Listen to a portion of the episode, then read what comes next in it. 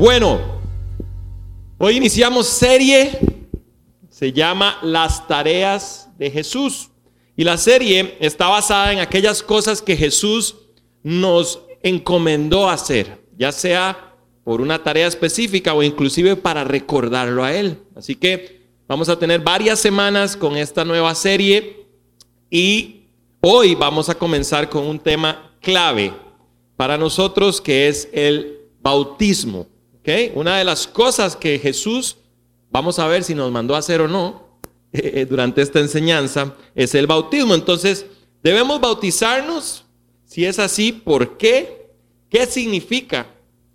Y cómo hacerlo son algunas de las interrogantes que quisiera que hoy respondamos con esta enseñanza. Ok, vamos a ir al texto bíblico, vamos a ir a este va a ser nuestro texto base hoy, sin embargo los invito a que tengan su, Biblia a mano porque vamos a ver bastantes versículos hoy, pero el texto base va a ser Mateo 3, capítulo, pero Mateo capítulo 3, versículo 13 al 17 y se titula El bautismo de Jesús, ¿ok?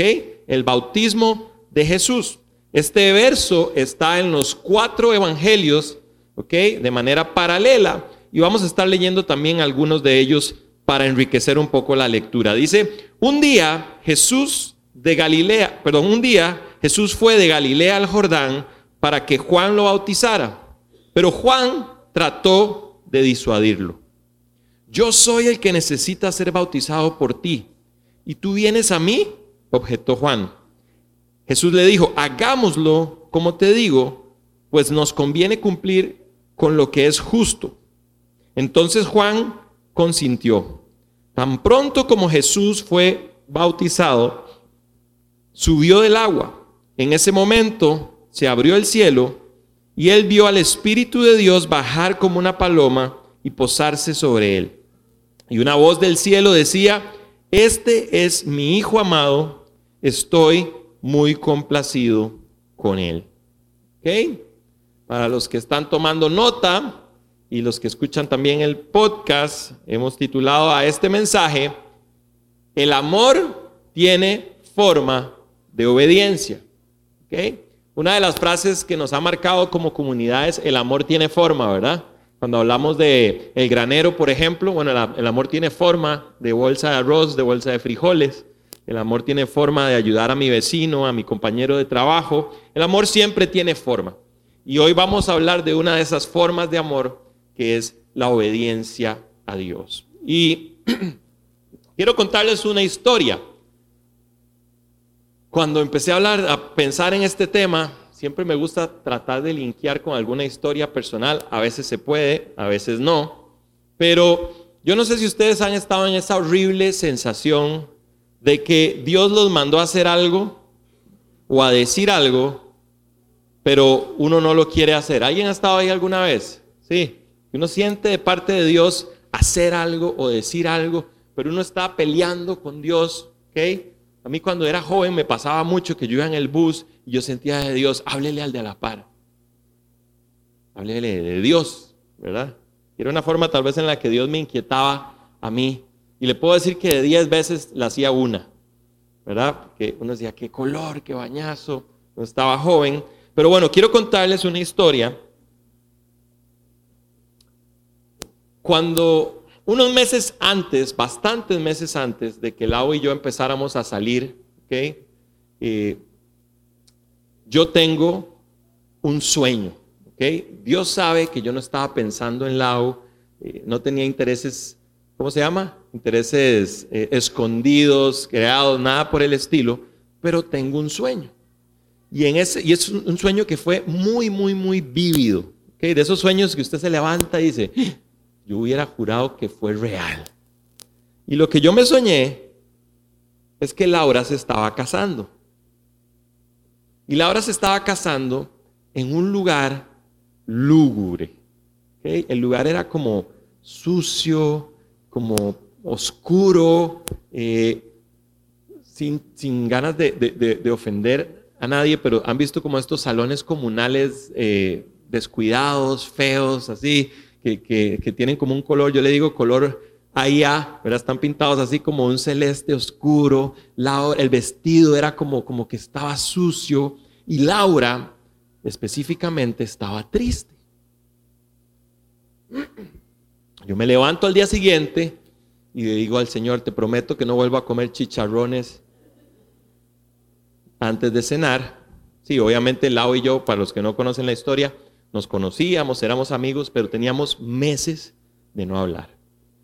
Y me levanto, como les digo, con esa inquietud, siento de parte de Dios, tenés que decírselo.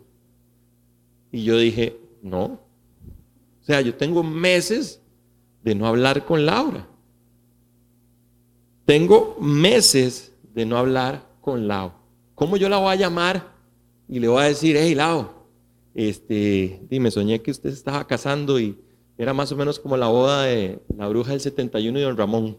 O sea, yo decía, me va a decir, usted está loco. Y empezaron a pasar los días, y empezaron a pasar los días, y empezaron a pasar los...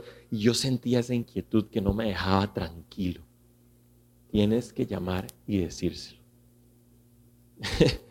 y yo peleando con Dios y yo, no, pues, dígale a alguien más. Paso. Bueno, fue tanto que un día decidí, bueno, la voy a llamar.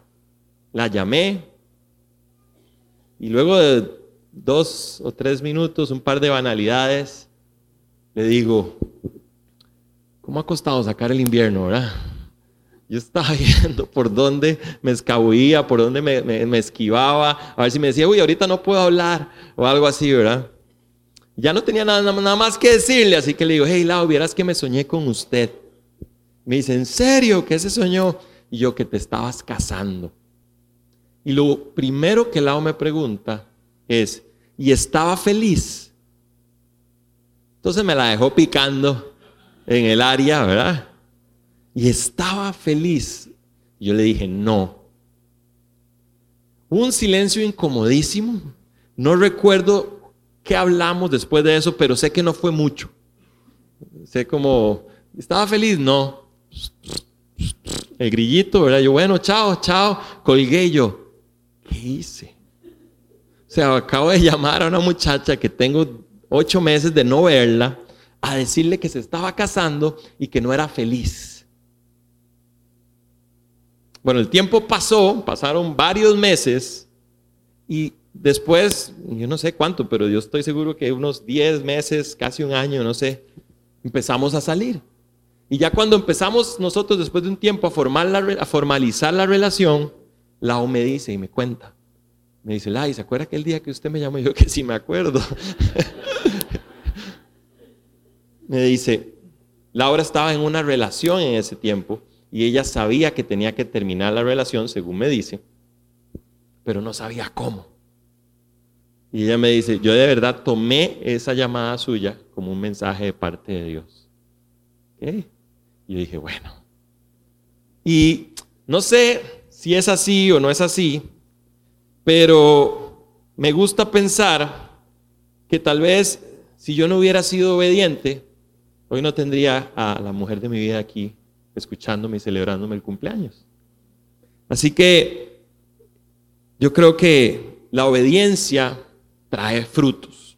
La obediencia trae resultados. ¿Y por qué les hablo de esto? Porque vamos a ver que todo este texto de Jesús bautizándose tiene que ver con obediencia. Por eso el título, el amor tiene forma de obediencia. ¿Cuándo se pone a prueba nuestra obediencia? ¿Qué me quiere decir? ¿Cuándo se pone a prueba mi obediencia? ¿Cuándo? Usted le dicen, cuando usted le dice, mire, pase recursos humanos, le vamos a hacer un aumento. No, no, no estoy de acuerdo yo. No, mire que generalmente la obediencia se pone a prueba cuando no estamos de acuerdo con la indicación que nos dan, cuando nos genera cierta incomodidad o cierta pereza Obedecer. Si los dos estamos de acuerdo, no hay que obedecer, estamos de acuerdo. Si alguno de los dos no está de acuerdo, pues toca que uno de los dos obedezca. Entonces, vamos a ir al texto que acabamos de leer y vamos a ver un poquito el contexto. Algunos hablan de que el bautismo es algo meramente del Nuevo Testamento Sin embargo, desde el Antiguo Testamento, el concepto como tal, si bien es cierto no se hacía tal cual lo estaba haciendo Juan el Bautista, el concepto sí se manejaba. No lo vamos a ver ahora, pero en Éxodo 12 y en Números 19 se utiliza este concepto de utilizar agua para limpiar, para purificar. Y la palabra que utilizan, que utilizan en el Antiguo Testamento es tabal. Tabal es la palabra hebrea y es exactamente el mismo o la misma definición que la palabra baptizo, que es la palabra griega del Nuevo Testamento que utilizamos para bautizo. Entonces, ambas palabras lo que significan es inmersión, sumergirse. Eh, otro sinónimo, hundirse, ¿ok? En, en agua. Eso es lo que significa. Y de hecho, quiero que veamos este versículo en Ezequiel 33, 25 al 27. Ezequiel está en el Antiguo Testamento y dice lo siguiente, los rociaré con agua pura y quedarán purificados. Limpiaré, los limpiaré, perdón, de todas sus impurezas e idolatrías. Les daré un nuevo corazón y les infundiré un espíritu nuevo. Les quitaré ese corazón de piedra que ahora tienen y les pondré un corazón de carne. Infundiré mi espíritu en ustedes y haré que sigan mis preceptos y obedezcan mis leyes. Eso está en el Antiguo Testamento, pero si usted lo lee, es básicamente la descripción de un bautismo. ¿Okay? Los voy a rociar con agua, los voy a, a, limpiar con esa agua, les voy a cambiar el corazón, ¿ok? Y pondré mi espíritu en ustedes. Ahora vamos de nuevo a Mateo 13, perdón, Mateo 3, 13, al texto que leímos al inicio. Jesús está por bautizarse, ¿ok? Jesús está por bautizarse. Y Juan está bautizando en el río Jordán, ¿ok? Y dice unos versículos antes que Juan está ahí y llegan unos fariseos y unos saduceos a preguntarle a Juan si él era el Cristo. ¿Ok? Llegan unas personas conocedores de la ley y le dicen a Juan, Juan, ¿quién eres? ¿Eres el Cristo que nos habían prometido? Y Juan les dice, no, no, no, no. Yo no soy Cristo, yo no soy Elías, yo solo soy una voz que clama en el desierto. Yo no solo vengo a anunciarles que después de mí hay uno que ya está con ustedes, que es más grande que yo, que es más poderoso que yo, del cual yo no soy ni siquiera digno de amarrar sus chanclas. Eso es lo que está diciendo Juan cuando le preguntan unos versículos antes sobre quién es él Juan les dice, yo no soy nadie. Hay uno que viene y que ya está aquí, que ese sí es digno. Ese es el Cordero de Dios que viene a quitar el pecado del mundo. ¿Ok? De hecho, en Marcos 1, capítulo 4 y 5, dentro de estos contextos, se presenta Juan y dice lo siguiente. Así se presentó Juan, bautizando en el desierto y predicando el bautismo de arrepentimiento para el perdón de pecados. Toda la gente de la región de Judea y de la ciudad de Jerusalén acudían a él cuando confesaban sus pecados y Juan los bautizaba. Ok, entonces vamos uniendo conceptos. Unos versículos antes, Juan dice, viene uno que es el Cordero de Dios.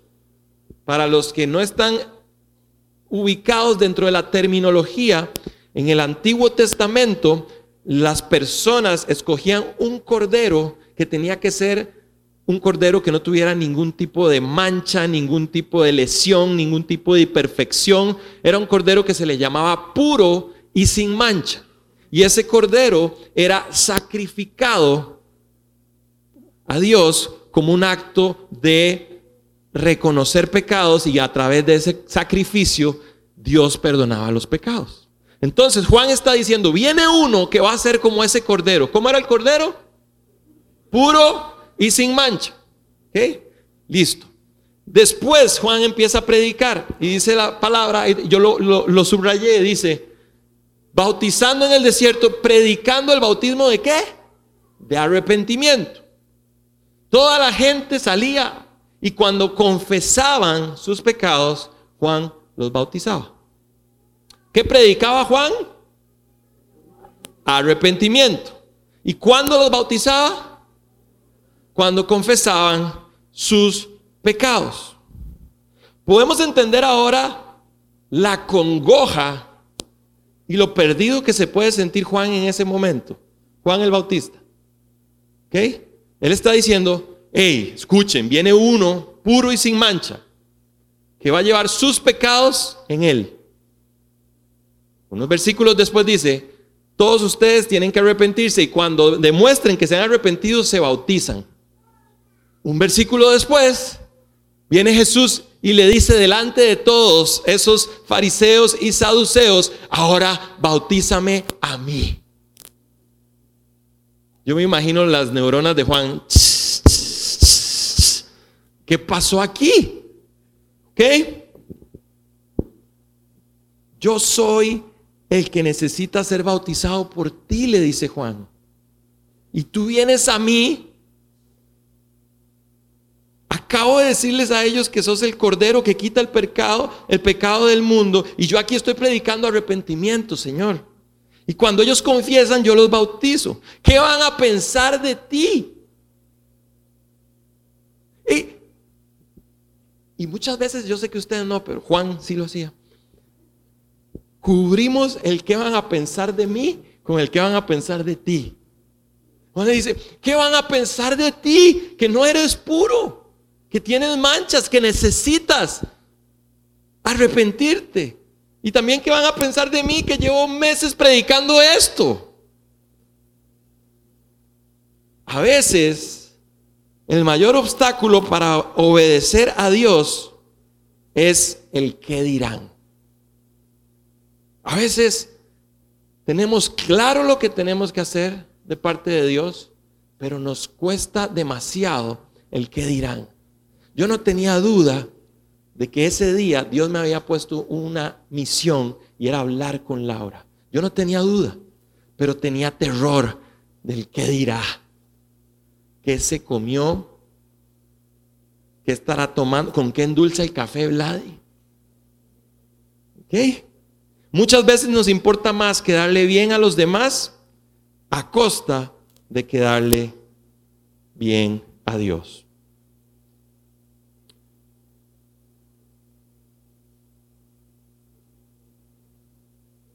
Ok. Estamos ya dentro del contexto, ¿cierto? Se me fue aquí, ya. Entonces, si Jesús era puro y sin mancha, y la gente se, se bautizaba para perdón y arrepentimiento de pecados, y uno de los requisitos para que la gente se confesara era, eh, se bautizara, perdón, era confesar su pecado, la pregunta es, ¿por qué Jesús se bautizó? No está en duda que él era puro y sin mancha.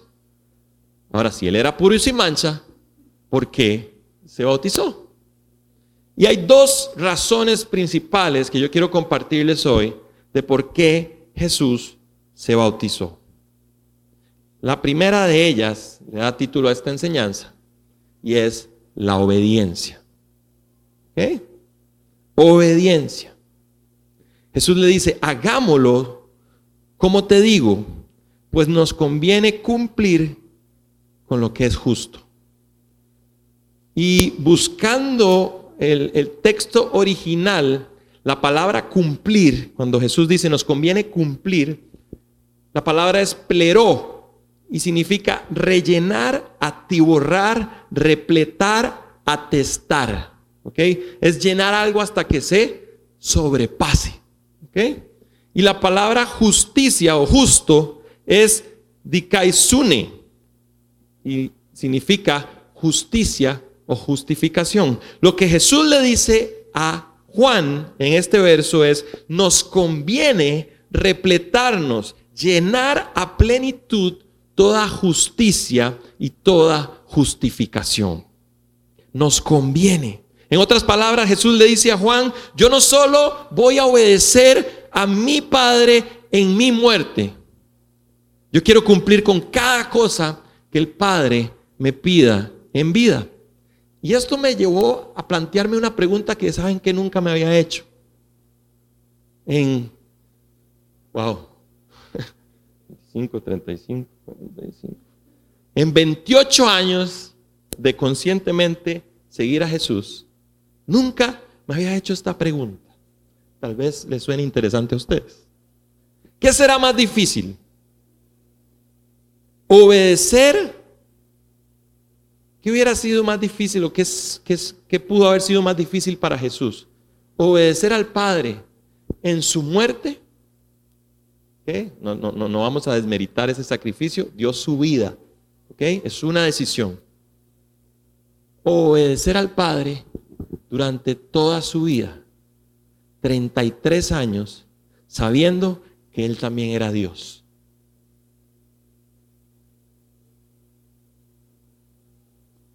A mí me pareció interesante la pregunta, porque a veces decimos, wow, el hecho de que Jesús haya sido obediente hasta la muerte, pero si lo vemos así, es una decisión, pero ser obediente en vida implica una vida de obediencia.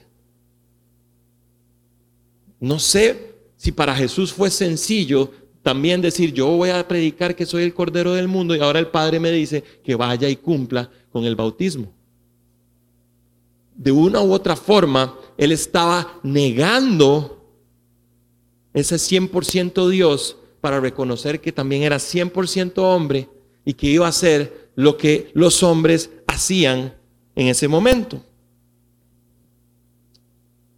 Lo primero que Jesús hizo para bautizarse fue obedecer.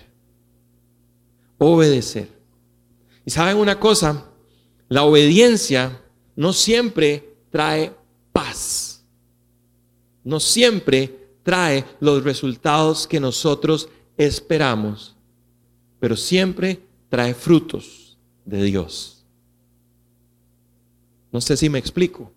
A veces cuando yo soy obediente creo que voy a tener una respuesta en base a mis preceptos ay, como yo le, como yo soy obediente y agrado a Dios, entonces me va a ir bien en esto, me va a ir bien en aquello. Bueno, la Biblia dice que nos va a ir bien, pero a veces el que yo obedezca a Dios, a Dios me va a traer un fruto que no necesariamente es el que yo estaba esperando o el que estaba buscando.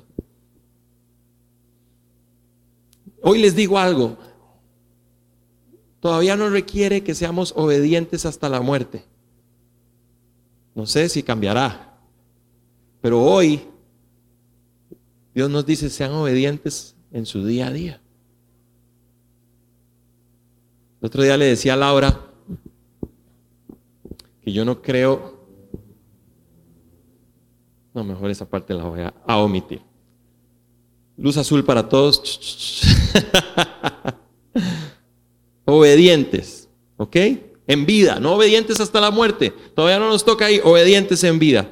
Segundo punto, segunda razón por la que Jesús se bautizó. Justificación. ¿Ok? Justificación. ¿Y qué quiere decir justificación? Un pecador libre de culpa de su pecado y de las consecuencias de ese pecado. Y esto me gustó mucho. La justificación no solo es un culpable que ahora es inocente, es un culpable que ahora es justo. Una cosa es que usted y yo seamos inocentes de un delito y otra cosa es que seamos justos. ¿Sí me explico? La justicia tiene que ver con una forma de vivir de acuerdo a los principios bíblicos. Yo puedo ser inocente de un delito, pero no necesariamente justo en mi forma de vivir. ¿Sí? Y la Biblia dice que la justificación no es solamente que Él nos declara inocentes de nuestro pecado, sino que ahora somos justos, libres de culpa y de las consecuencias de ese pecado. Y quiero que vayamos a Romanos 5, 18. Romanos 5, 18 dice, Por tanto, así como una sola transgresión causó la condenación de todos, también un solo acto de justicia produjo la justificación que da vida a todos. Porque así como por la desobediencia de uno muchos fueron constituidos pecadores, también por la obediencia de uno solo muchos serán constituidos justos. Jesús entonces no solo se bautizó por obediencia, era necesario para nosotros que Él se bautizara. Porque como dijo Juan, Él es el Cordero de Dios que quita el pecado del mundo. Y en este acto de humildad y de obediencia, Jesús estaba justificándome a mí.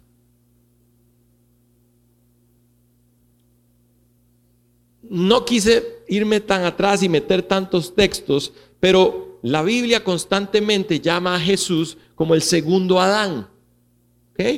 Y básicamente lo que eso quiere decir es que hubo un hombre en el principio, en el Edén, que a través de su desobediencia, a través de su transgresión, hizo que el pecado entrara al mundo. Y en ese mismo instante, no lo vamos a leer, pero me encanta porque en ese mismo instante, cuando Dios viene unos versículos después a buscar a Adán y a buscar a Eva y les dice, ¿dónde están? ¿Qué pasó? No, es que la mujer que me diste. Todos conocemos esa historia, ¿verdad? Pero en ese mismo instante, Dios le dice a Adán y a Eva, dentro de las bendiciones eh, y las palabras que él declara, dice, y la serpiente será herida por el hijo de la mujer.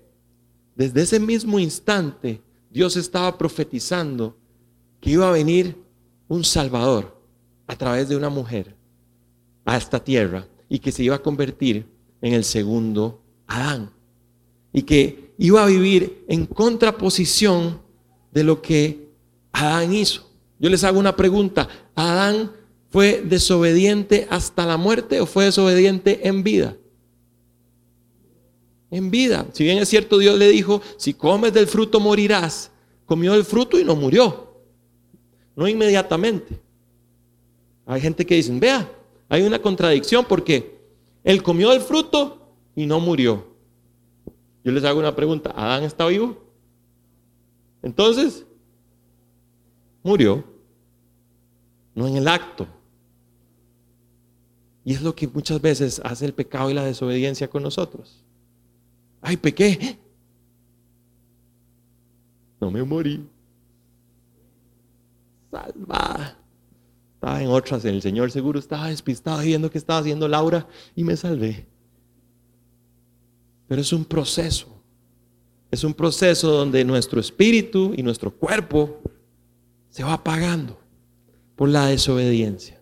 Ahora Jesús en su bautismo nos está justificando, nos está limpiando de ese pecado. Y Jesús se humilla delante de toda la humanidad.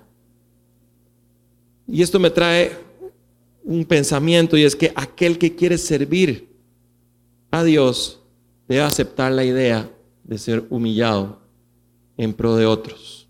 Ustedes saben algo, el bautismo de Jesús marcó el comienzo de su ministerio público. ¿Cómo, ¿Cómo esperaban los judíos que él llegara? En un caballo blanco, ¿verdad? Con espada, diciendo, yo soy el libertador de Jerusalén, yo soy el libertador de Israel. El primer acto público de Jesús es, yo vengo a meterme dentro de las aguas, igual que cualquiera de ustedes. Yo me vengo a acercar, yo me vengo a humillar. Y cuando nosotros queremos servir a Dios, no podemos desconectarnos de eso. Jesús no estaba esperando nada más que ser útil y muchas veces el poder humillarnos por los demás nos convierte en una herramienta útil para Dios. Entonces, ya sabemos por qué Jesús se bautizó, por obediencia y por justificación. Ahora la pregunta es, ¿debemos hacerlo nosotros? Y si es así, ¿por qué? Bueno, yo creo que la respuesta es evidente. Si Jesús, siendo Dios puro y sin mancha, lo hizo, nosotros también deberíamos. Mateo 28, del 18 al 19, que lo vamos a estar tocando más adelante dentro de esta serie también como un verso central, dice, Jesús se acercó entonces a ellos, está hablando a sus discípulos, y les dijo, se me ha dado autoridad en el cielo y en la tierra.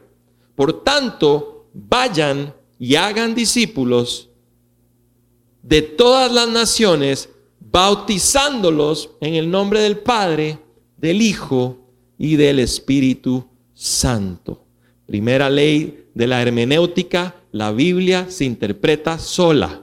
No hay mucho que agregarle a este versículo. Jesús nos dijo, vayan y hagan discípulos a todas las naciones y bautícenlos en el nombre del Padre, del Hijo y del Espíritu.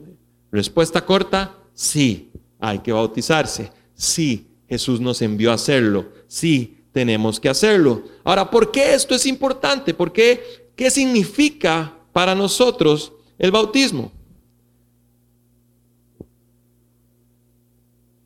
Aquí otra pregunta buena. ¿Cuánto les gusta hacerse preguntas? ¿Sí? Hay gente que no, está bien, es válido. Ah, easy going, yo voy ahí. Está bien, son personalidades, ¿no? Yo, les, yo me hice una pregunta esta semana. Bueno, entonces, si la Biblia dice eso, si yo acepto al Señor Jesús como mi Salvador y mi Señor, pero no me bautizo, ¿soy salvo o no soy salvo? ¿Ah? Y se empieza a escuchar la canción de Marino al fondo, ¿verdad? Mm.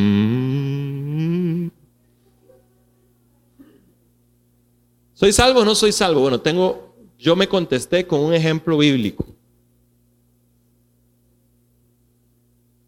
El ladrón de la cruz. El ladrón de la cruz se bautizó. Pero ¿qué le dijo Dios? ¿Qué le dijo Jesús? De cierto te digo hoy que un día estarás conmigo en el cielo. un requisito menos, dicen ustedes. Sí, un requisito menos para ser salvo, pero Jesús nos mandó a hacerlo. Entonces la pregunta es, ¿estamos en esto solo para ser salvos o estamos en esto para agradar y obedecer a Jesús? Entonces, el bautismo es un simbolismo externo de una convicción interna. Del arrepentimiento para perdón de pecados y una reiteración pública de mi fe privada en Dios. ¿Ok? Siempre me ha llamado la atención esto, el que cree en el corazón, ¿por qué no se quedó ahí? El que cree en el corazón va a ser salvo. No dice, el que cree en el corazón y lo confiesa y lo expresa y le hace saber a otros que él cree eso. ¿Ah?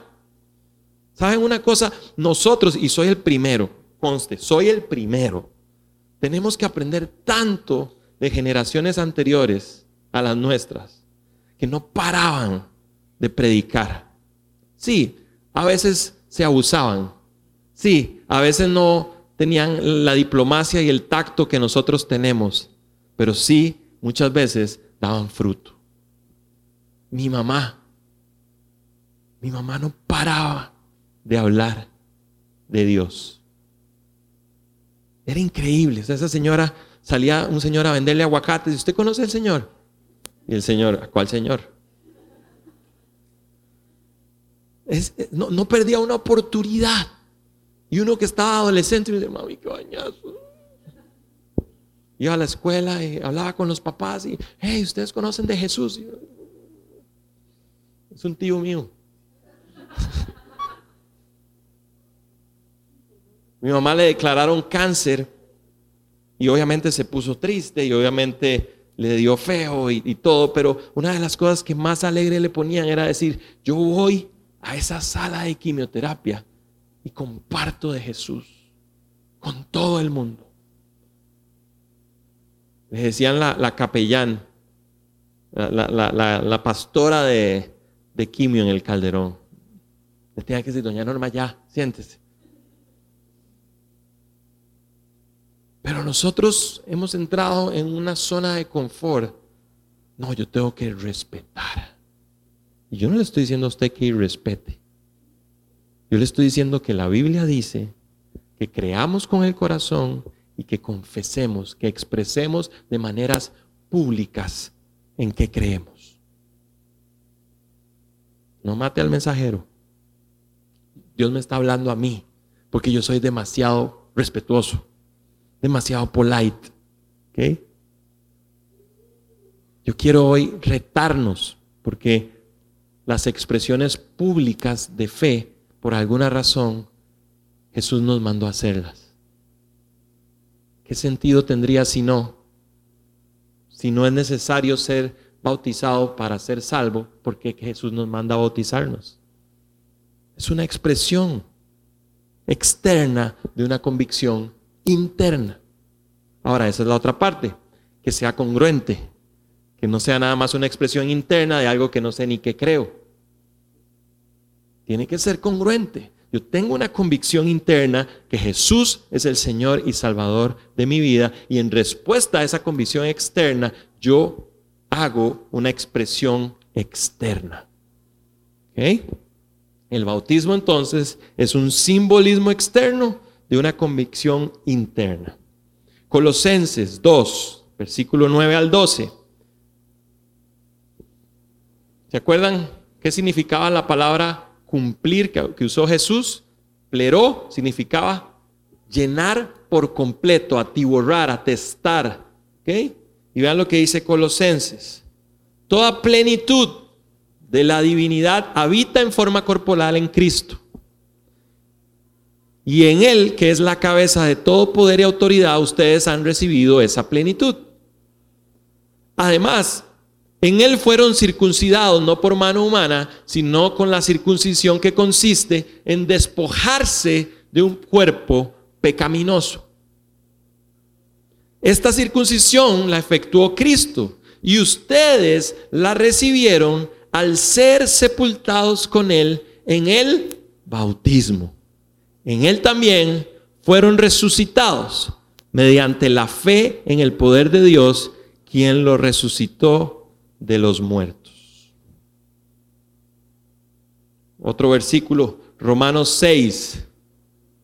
Dice, ¿acaso no saben ustedes que todos los que fuimos bautizados para unirnos con Cristo Jesús, en realidad fuimos bautizados para participar en su muerte?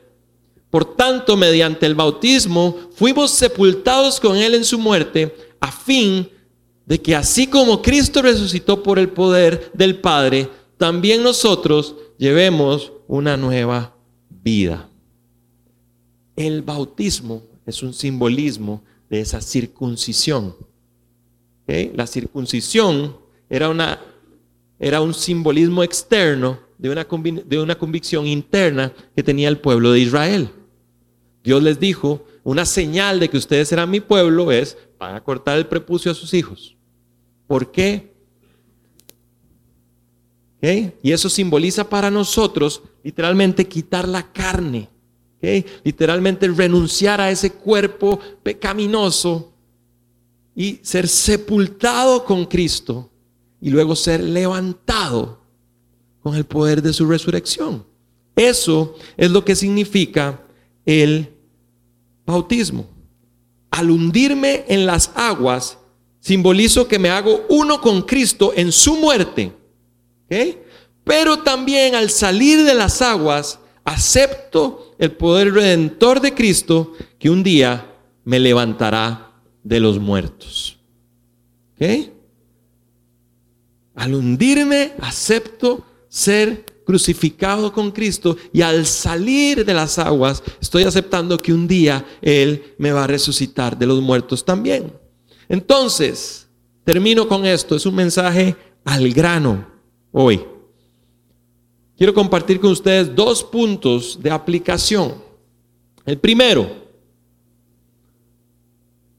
el bautismo es una tarea que Jesús nos dejó. Hagámosla. ¿Ok? Si usted nunca se ha bautizado, vamos a hacerlo. Eso es lo primero. Ahora, el bautismo normalmente lo hacemos una vez en la vida, porque es un simbolismo externo. Pero el segundo punto de aplicación es uno que sí es diario. Es arrepentirnos de nuestros pecados. Esa sí es una acción diaria. Hagámosla también. Todos los que estamos aquí, de una forma u otra, empezando por mí, pecamos todos los días. Eso no nos hace menos, eso nos hace dependientes de uno que vino a salvarnos y a perdonarnos. Si yo hoy les dijera, yo como soy pastor, levito de nube en nube, ¿verdad? Hoy los que vinieron por primera vez vieron una parte muy bonita de mí que pusieron ahí en la presentación, pero también tengo mi parte fea, mi parte oscura, mi parte que necesita que Jesús siga trabajando en mi carácter, en mis emociones, en las intenciones de mi corazón. Ahora no puedo ir todos los sábados al María Aguilar. Decir, Señor, otra vez vengo aquí, perdóname, Padre. No, eso es un simbolismo que hacemos una vez como una expresión pública, pero en la certeza de mi privacidad, en la certeza interna, yo debería ir a las aguas del bautismo todos los días. Y decirle, Señor, ¿sabes qué? Necesito de ti en esta área de mi vida. Necesito ponerte estas emociones. E, esta persona no la logro perdonar. Esta persona no la logro olvidar. Esta persona me roba la paz. Esta persona hace que todas esas cosas que siguen habiendo en mí estallen. Y esa persona soy yo. Ustedes pensaron que íbamos a hablar de alguien más, ¿verdad? No soy yo. Y yo constantemente tengo que tener la humildad de Cristo de decir, ¿sabes qué? Hoy necesito hundirme en las aguas. Hoy necesito, hoy necesito de ti, Señor. ¿Me ayudan con la música? Termino con esto.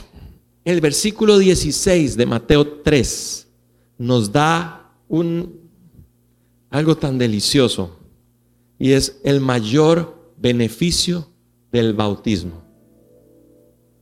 Versículo 16 dice, tan pronto como Jesús fue bautizado, salió del agua. En ese momento se abrió el cielo y él vio al Espíritu de Dios bajar como una paloma y posarse sobre él. Y una voz del cielo decía, este es mi Hijo amado, estoy muy complacido. El bautismo, el arrepentimiento de nuestros pecados, nos da identidad.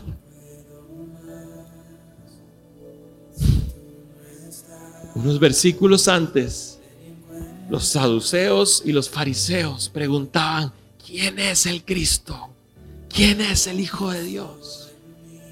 Juan dice, hay uno que va a venir después de mí, que no es digno, ni siquiera, que, yo no soy digno ni siquiera de, amarrarle sus zapatos. Pero luego este mismo Cordero, él mismo se humilla y dice, yo vengo como uno más. Él obedece al Padre y cuando sale del, padre, del agua, no fue Juan, no fue un saduceo, no fue un fariseo, fue el mismísimo cielo. El que se abrió y dijo, ese que ven ahí, ese que se acaba de humillar delante de ustedes, ese que como uno más fue a bautizarse, ese es mi Hijo amado. Ese es el Cristo por el cual ustedes preguntaban. Ese es el Cordero de Dios que viene a quitar el pecado del mundo. El bautismo nos da identidad como hijos. Es un sello más en nuestro pasaporte que nos recuerda que somos hijos amados. Una vez que Jesús obedeció, dice su palabra que el Espíritu se posó sobre él y el Padre lo afirmó. La Trinidad junta en el Jordán como respuesta a una acción de obediencia. Este es mi Hijo amado en quien me complazco. Jesús no había empezado su ministerio, ese fue su debut. Jesús no lo había servido, no había hecho aún su primer sermón, menos su primer milagro. Pero el Padre dijo, este es mi Hijo amado. Jesús no se había colgado en la cruz, no se había sacrificado aún, pero el Padre dijo, este es mi Hijo amado. Primera de Samuel 15 dice que no hay nada que agrade al Padre más que la obediencia. Primera de Samuel 15 dice que no hay sacrificio más grande que nuestra obediencia. Y lo que atrajo el corazón del Padre al río Jordán fue una acción de obediencia. Hoy te invito a ser obediente. Hoy nos invito a ser obedientes. Si ya te has bautizado, Lleva esta obediencia en tu día a día.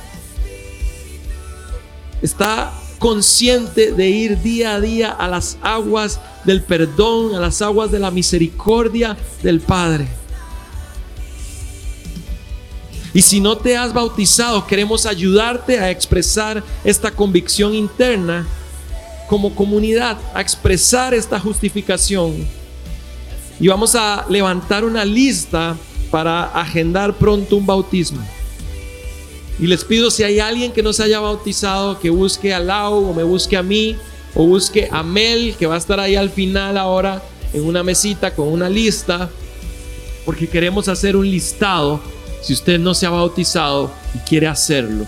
Vamos a ser obedientes, vamos a cumplir lo que Jesús nos mandó a hacer.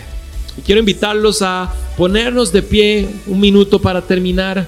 Quiero que cantemos esta canción juntos y quiero que analicemos si hay algo que hoy debe ser llevado a las aguas del perdón, al arrepentimiento. Esa, esa predicación que hacía Juan, el evangelio del arrepentimiento. El evangelio del arrepentimiento.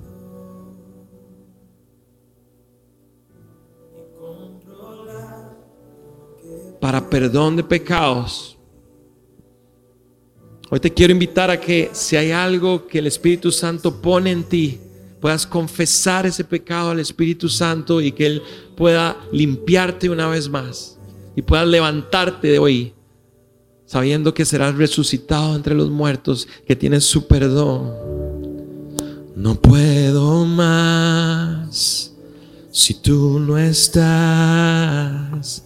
Ven y encuéntrame otra vez, pues todo en mí te anhela a ti, pues todo en mí te a ti. Gracias por haber escuchado este podcast.